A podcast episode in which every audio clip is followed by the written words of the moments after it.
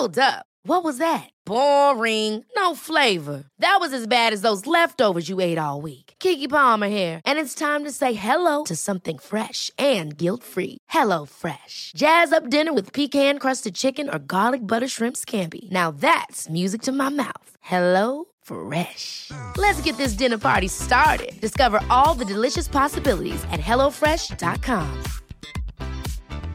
It's that time of the year. Your vacation is coming up.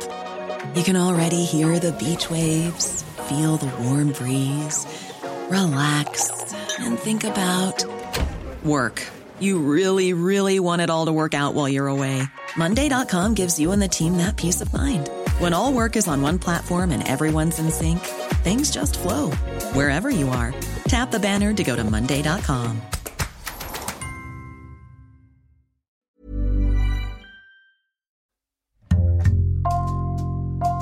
Bonjour, c'est Jules Lavie pour Code Source, le podcast d'actualité du Parisien. Magali Blandin, 42 ans, a été tuée à Montfort-sur-Meux en Ille-et-Vilaine le 11 février par son mari qui a reconnu les faits. Quelques mois plus tôt, de son propre aveu, l'homme avait demandé à des connaissances d'éliminer son épouse et il avait réclamé de l'argent à ses parents pour financer ce projet. Code Source revient sur cette affaire aujourd'hui avec Zoé Lovresse du service police-justice du Parisien.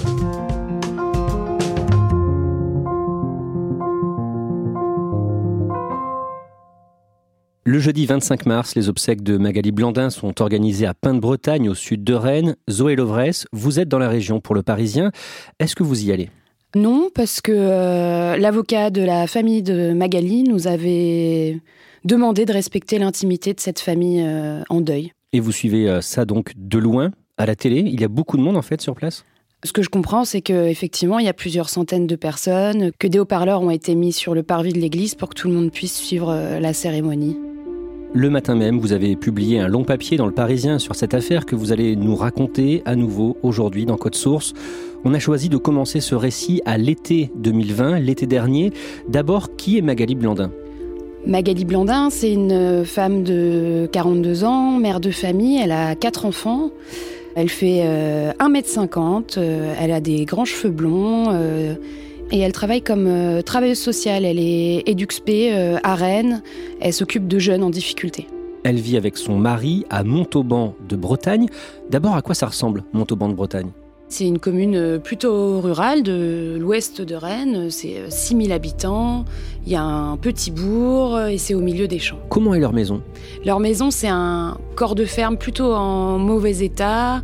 On sent que des travaux ont été entrepris, mais ça pas vraiment été fini. Le premier étage a été refait, semble neuf, mais euh, le rez-de-chaussée est complètement délabré. Devant la maison, il y a une, grosse camionnette qui est garée, très collée à la façade, et quand on s'approche, ce véhicule, il bouche une ouverture dans la maison, au rez-de-chaussée. On comprend pas trop si c'est la porte d'entrée ou juste une porte qui a été enlevée à la maison. Qu'est-ce que l'on sait de son époux, Jérôme Gaillard, avec qui elle est mariée depuis 23 ans? Il fait 1m80, c'est un très bel homme, euh, le visage euh, mat, euh, les traits fins, osseux, les grands yeux clairs. Jérôme Gaillard, il n'a pas d'emploi. Pour gagner sa vie, il loue les hangars à côté de sa ferme, là où il habite. Ses locataires, c'est des artisans de la région, des entrepreneurs, et puis quelques gens qui désossent des voitures dans ces hangars. C'est un monsieur qui, il y a quelques années, a ouvert une boîte de production il a écrit euh, quelques scénarios, euh, dont un dont on a eu connaissance. Un scénario dans lequel il parle de tuer des femmes. Ce texte, il s'appelle Egosum, et c'est l'histoire d'un homme un peu asservi par sa femme carriériste. Cet homme, il s'occupe de leur enfant, et la nuit, pour assouvir ses fantasmes et s'éloigner de la frustration du quotidien, il tue des femmes. Et donc il vit de très peu et du salaire de sa femme finalement. Cela fait des années que leur couple ne va pas bien. Plusieurs témoins me racontent que euh, c'est un homme qui rabroue sa femme, qui lui parle mal, qui s'adresse peu à elle, et quand il s'adresse, c'est pour lui parler mal. On m'a dit qu'il avait déjà dit à sa femme qui fumait Fous-moi le camp, tu pues, avant de l'asperger de désodorisant. Il peut être violent avec elle?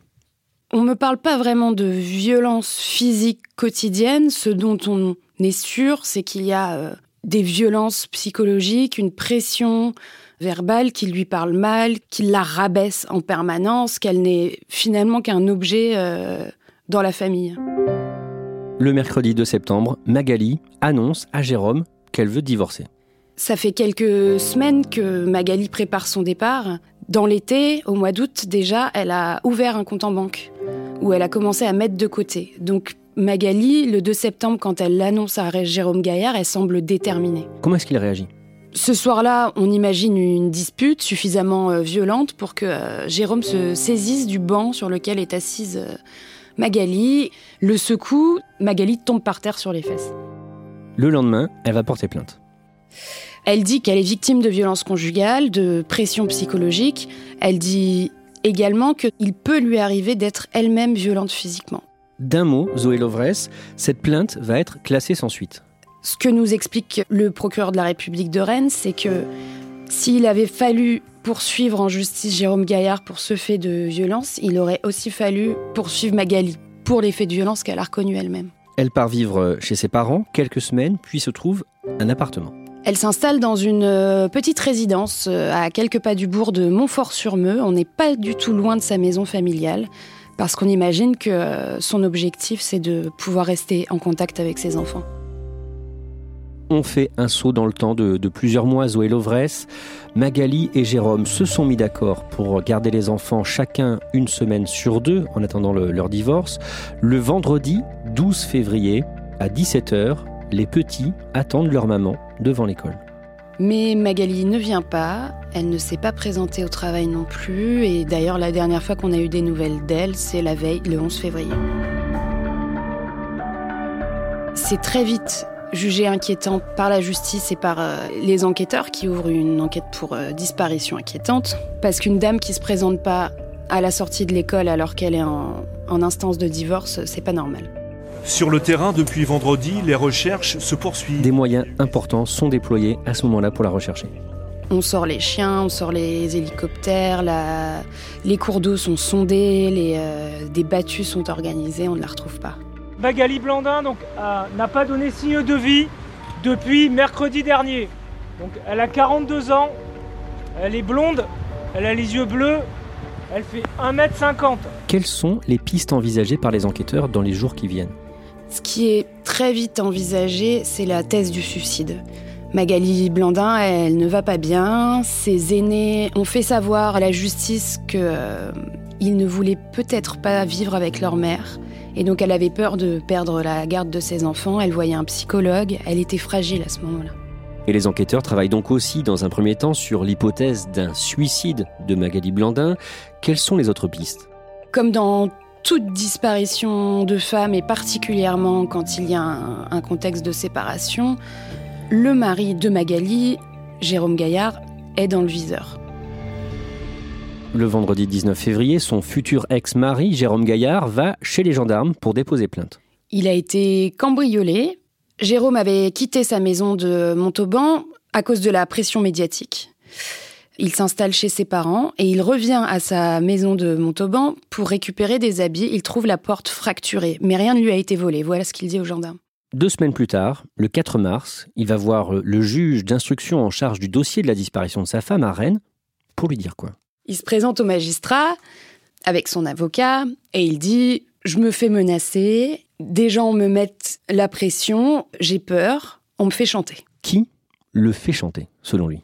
Alors il explique que ce sont des connaissances géorgiennes, des gens qu'il a connus en louant les hangars qui jouxtent sa longère de Montauban de Bretagne. Jérôme Gaillard fait affaire effectivement avec eux. Il parle de quatre Géorgiens, trois hommes et une femme. Selon lui, pourquoi est-ce qu'ils le font chanter? Bah, Jérôme Gaillard, il explique qu'à l'automne, il a eu pour projet euh, de faire tuer euh, Magali, sa femme, euh, par ces Géorgiens. C'est un projet qui aurait avancé et puis ensuite il aurait, il aurait reculé. C'est ça qu'il raconte au juge d'instruction. Ce qu'il raconte aux enquêteurs, c'est que à l'occasion de, encore une fois, une affaire de vente de tractopelles en Géorgie, Jérôme Gaillard se confie à un ami géorgien qui a 31 ans. et qui lui dit que euh, ça se passe plutôt mal avec sa femme et qu'il a peur de tout perdre, la maison, les enfants. Et là, son ami géorgien lui aurait proposé qu'en échange de 20 000 euros, il tue sa femme. Et là, Jérôme Gaillard, plutôt que de dire euh, mais c'est insensé, n'y allons pas, euh, on ne peut pas faire ça, Jérôme Gaillard accepte. À ce moment-là, il demande de l'argent à ses parents. Ce sont des agriculteurs en retraite qui ont revendu leur exploitation laitière quelques années auparavant, donc qui ont un bas de laine. Il va voir ses parents qu'il voit plusieurs fois par semaine et il leur dit Donnez-moi quelques milliers d'euros pour que je puisse subvenir aux besoins des enfants en l'absence de Magali. Ses parents lui donnent 50 000 euros. Jérôme Gaillard fait à peu près le même récit euh, aux enquêteurs euh, et aux magistrats, aux juges d'instruction. Que se disent-ils après avoir entendu cette histoire? Au moment où il fait ces aveux-là, il oriente le projecteur de l'enquête sur lui. A priori, les enquêteurs euh, le considèrent désormais comme suspect numéro un dans cette affaire de disparition inquiétante. Mais il ressort libre. Il ressort libre du bureau du juge d'instruction. Le 5 mars, les quatre enfants, qui vivaient jusque-là encore avec leur père, sont placés en famille d'accueil.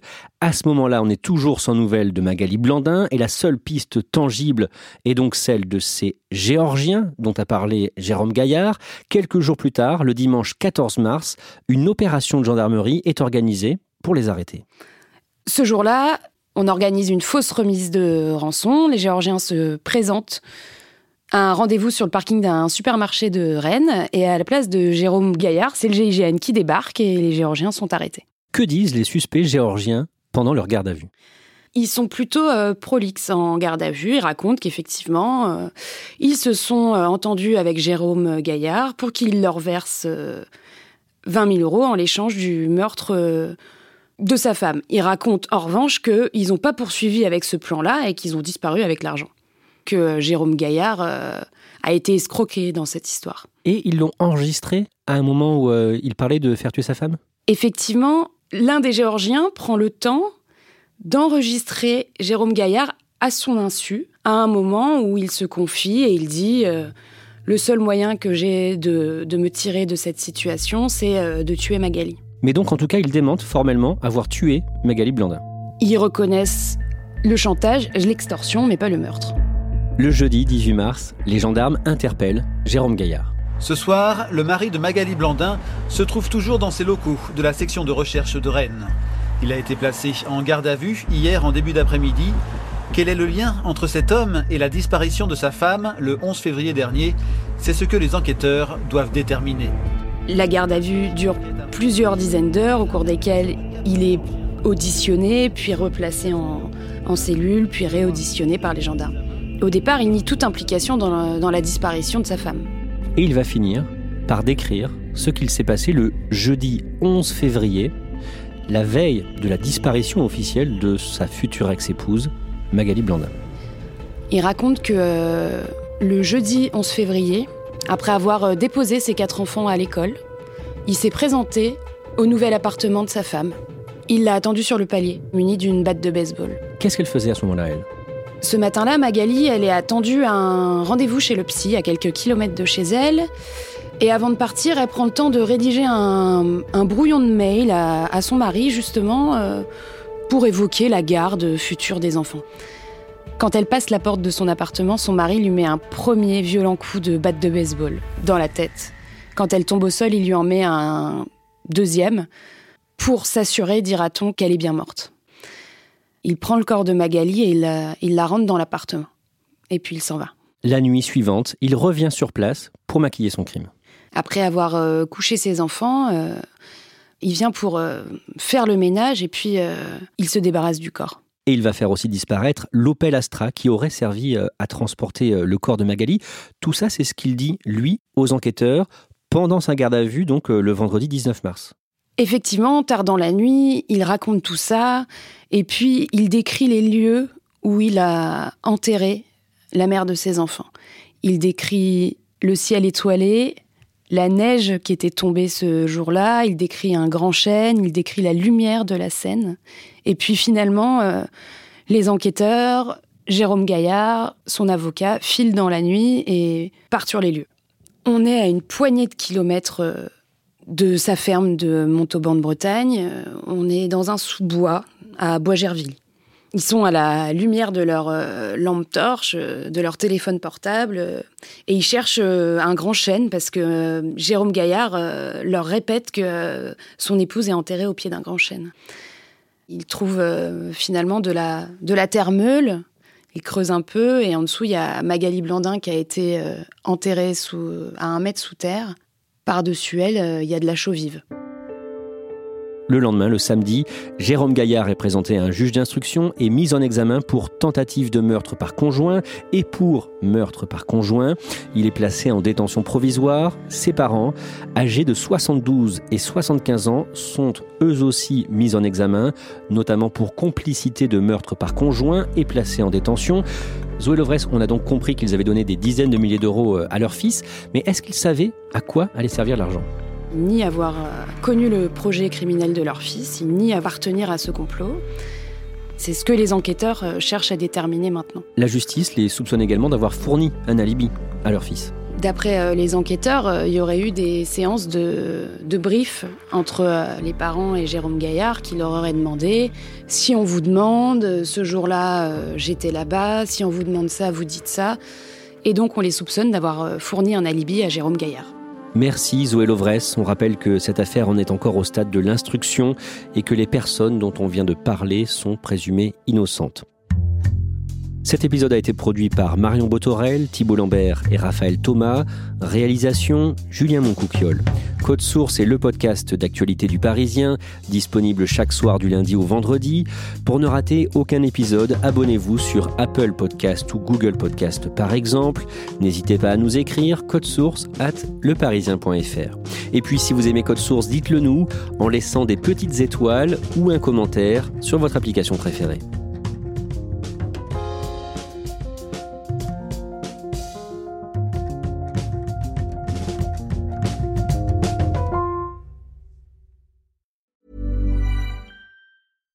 Hi, I'm Daniel, founder of Pretty Litter. Cats and cat owners deserve better than any old-fashioned litter. That's why I teamed up with scientists and veterinarians to create Pretty Litter. Its innovative crystal formula has superior odor control and weighs up to 80% less than clay litter. Pretty Litter even monitors health by changing colors to help detect early signs of potential illness. It's the world's smartest kitty litter.